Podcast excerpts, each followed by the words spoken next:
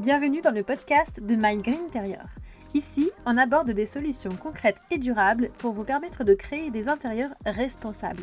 Que vous soyez architecte d'intérieur, décorateur, designer ou tout simplement à la recherche de solutions inspirantes pour votre home sweet home, vous êtes au bon endroit.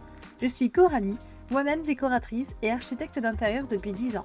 Amoureuse de la nature et des grands espaces, je rêve d'un monde où la consommation devient intelligente et la créativité au service de la planète. Vous êtes prêts à faire rimer beau avec durable? C'est parti pour un nouvel épisode Hello les Greeners Vous êtes de plus en plus nombreux à écouter ce podcast et être là au rendez-vous une fois toutes les deux semaines. Alors je commencerai cet épisode par un merci car cela montre votre intérêt pour ce sujet qui me tient tant à cœur, l'éco-responsabilité dans nos intérieurs. D'ailleurs, n'oubliez pas de laisser un petit commentaire sur Apple Podcast ou tout simplement à vous abonner sur votre plateforme d'écoute favorite, que ce soit Deezer, Google Podcast, Spotify ou que sais-je encore, afin de rendre un maximum visible My Green Interior et donc de donner encore plus de sens à ce podcast. Sans plus de transition, aujourd'hui c'est le retour des épisodes solo. Tous mes invités sont partis changer le monde et comme je voulais honorer le rendez-vous bimensuel, je me suis dit que c'était l'occasion de rester entre nous et de vous parler d'un sujet qui revient souvent comme un frein chez nos clients quand on leur parle de décoration écologique. C'est le budget. Ça va être trop cher. Cette phrase, on l'a tous entendue et on est même nombreux à le penser. Mais aujourd'hui, je vais tenter de vous prouver le contraire, ou du moins de vous armer des bons arguments pour que cela ne soit plus un frein chez vos clients.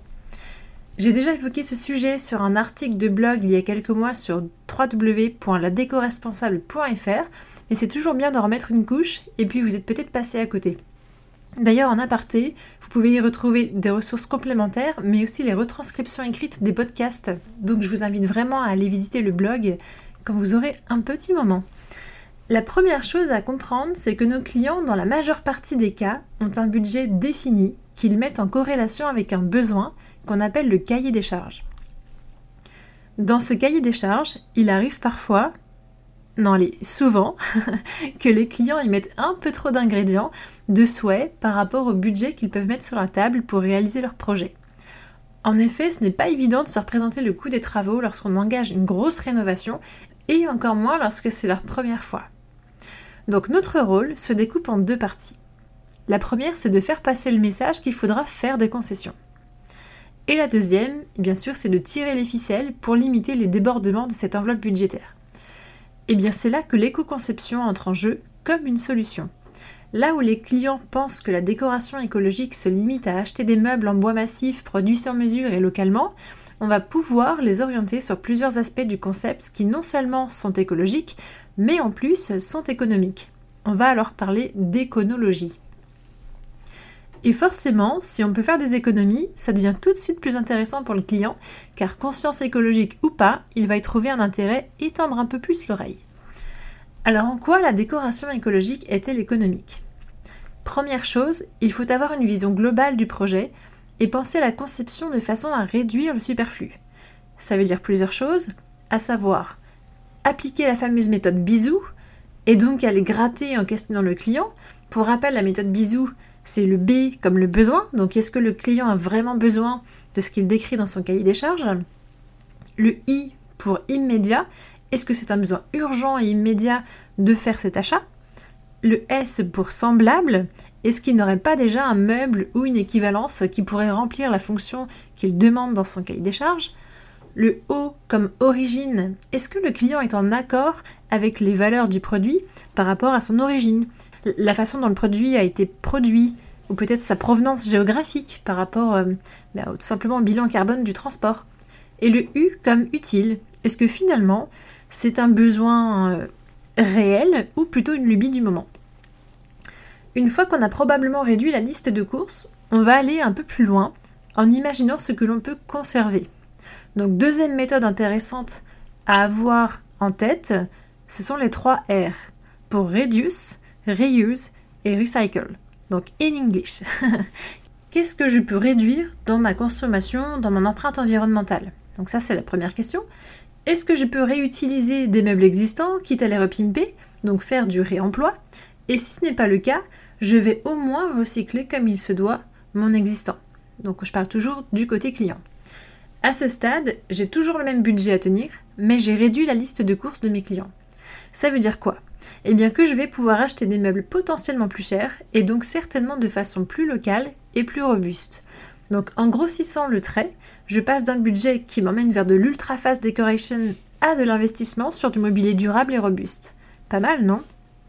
Une fois que j'ai réduit ma liste de courses, j'ai quand même généralement des choses à acheter ou à faire fabriquer pour mes clients.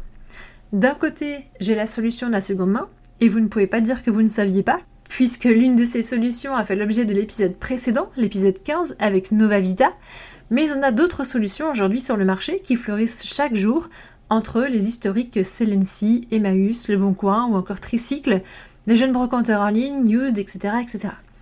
Et entre nous, la seconde main a quand même un paquet d'avantages.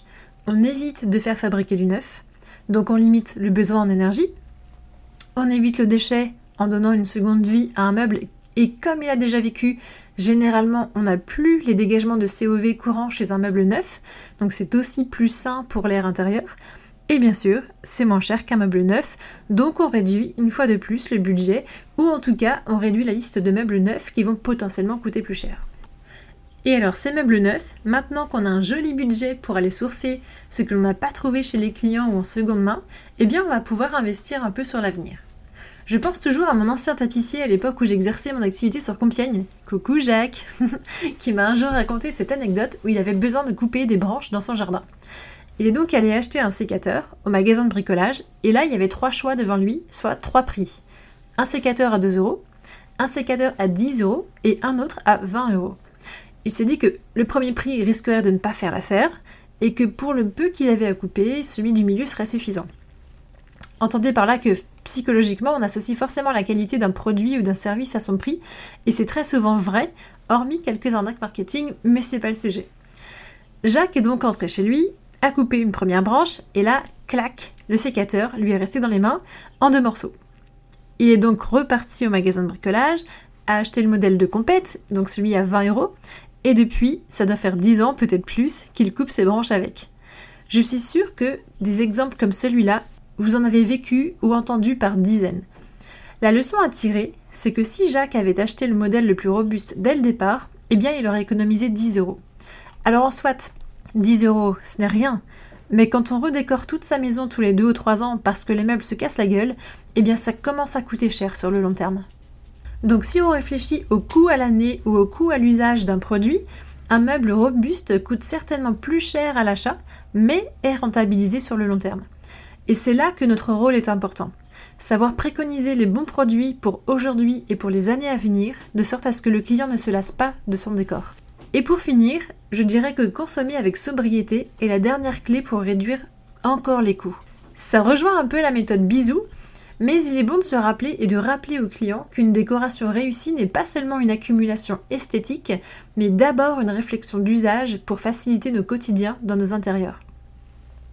À vous désormais de convaincre vos clients que la décoration écologique n'est pas forcément plus chère et de leur prouver que des multitudes de solutions existent.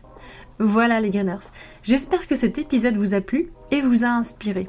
N'hésitez pas à compléter la liste des solutions à mettre en pratique en laissant un petit commentaire sur Instagram ou sur LinkedIn. Je serais ravie de vous lire, vraiment. Vous pouvez aussi liker, commenter et surtout partager l'épisode pour que la démarche prenne sens et qu'un maximum de professionnels nous rejoignent. À très bientôt